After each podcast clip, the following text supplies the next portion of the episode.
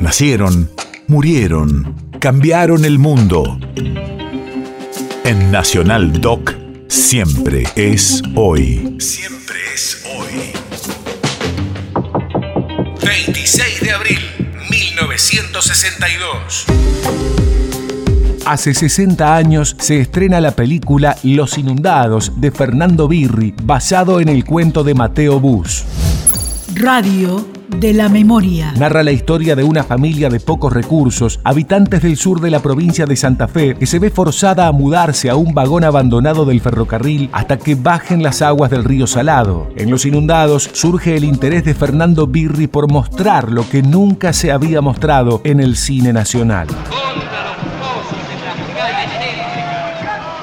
Yo soy Dolores Gaitán, nombrado comúnmente con Dolorcito. Es verano, son las seis y media de la mañana, y llueve el bosque del. Esta es la historia de mi familia, de mi mujer, la gorda Otis y de mis hijos. Cuando esta película termine, yo casi todos nosotros volveremos al bajo inundadizo, al barro en donde fueron a buscarlo para hacerlo.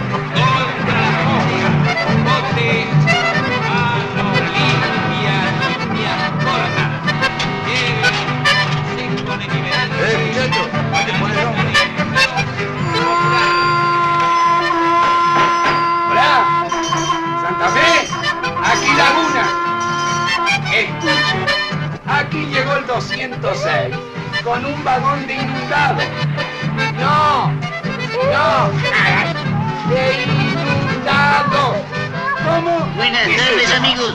Y aquí la noticia extraordinaria para este boletín. Santa Fe, República Argentina.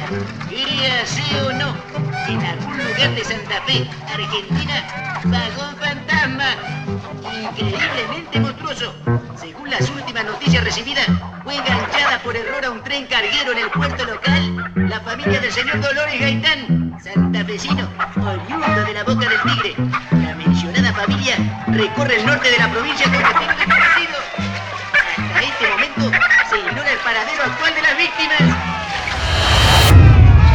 País de efemérides.